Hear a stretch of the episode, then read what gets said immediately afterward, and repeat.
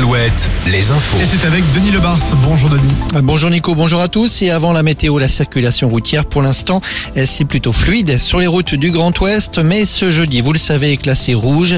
Ça va s'intensifier d'ici une demi-heure, une heure sur les axes en direction du littoral. On attend beaucoup de monde sur la côte. Des hôtels affichent complet, complet. Les campings sont bien remplis et les plateformes de location de meublés ont plutôt bien fonctionné. Nouveau règlement de compte à Nantes hier soir. Un jeune d'une vingtaine d'années a été abattu par balle alors qu'il sortait du tramway. Les tirs provenaient du passager d'une moto qui venait de s'arrêter.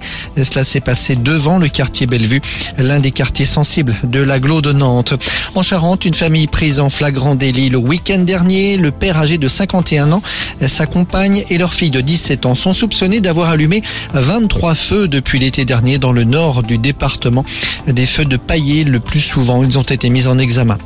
Des prix vont repartir à la baisse dans les grandes surfaces. De nouvelles négociations sur les prix de l'alimentaire vont avoir lieu d'ici la fin du mois entre les distributeurs et les industries agroalimentaires.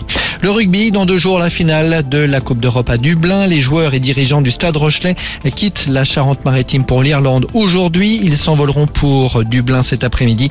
De nombreux supporters sont attendus à l'aéroport de La Rochelle autour de 13h30. En foot, la finale de la Ligue des Champions opposera l'Inter de Milan à Manchester City.